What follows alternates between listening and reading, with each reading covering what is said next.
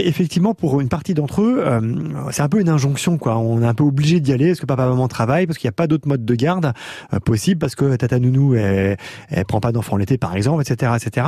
Donc, on n'a pas le choix que de se confronter à ce genre d'inscription. Alors, il y a plusieurs formes. Hein. Il y a le centre aéré, il y a les, les camps ou les mini-camps, il y a les colonies.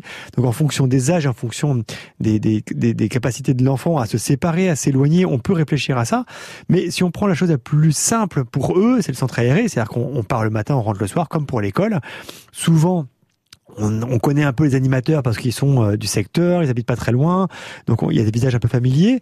Euh, donc ça semble être la, situation la plus facile pour eux, surtout si on rajoute le fait que bien souvent il y a des camarades de classe de l'école qu'on connaît qui vont être aussi au centre aéré. Donc je pense que c'est la chose la plus simple pour les enfants à aborder.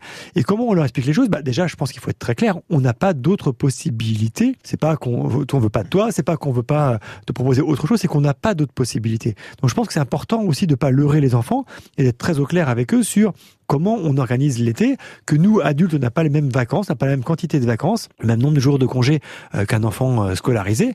Donc, ben voilà, euh, papy mamie sont pas toujours à, proximité, c'est pas toujours possible, et puis des fois on en a plus, tout simplement. Et donc effectivement, il faut s'organiser par rapport à ça. Donc, faut, faut pas leurrer les enfants par, par rapport à cette situation, et bien leur expliquer la contrainte qu'on a en tant que parents. Et à partir de là, les enfants, ils peuvent intégrer la situation, ils peuvent intégrer le pourquoi on, on, va, on leur propose cela.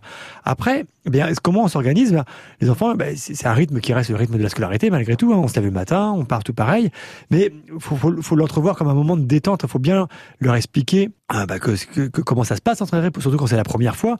Qu'est-ce qu'on peut y faire? Comment c'est organisé? Ne pas hésiter à aller de préparation, ne pas hésiter à demander à aller voir les lieux auprès des équipes euh, quelques jours avant pour que l'enfant se fasse une idée. Alors ça peut être des fois ça se passe dans les cadres de l'école, hein. c'est l'école qui prête ses locaux, mais des fois c'est dans, lieu, dans des lieux pardon qui sont tout à fait différents.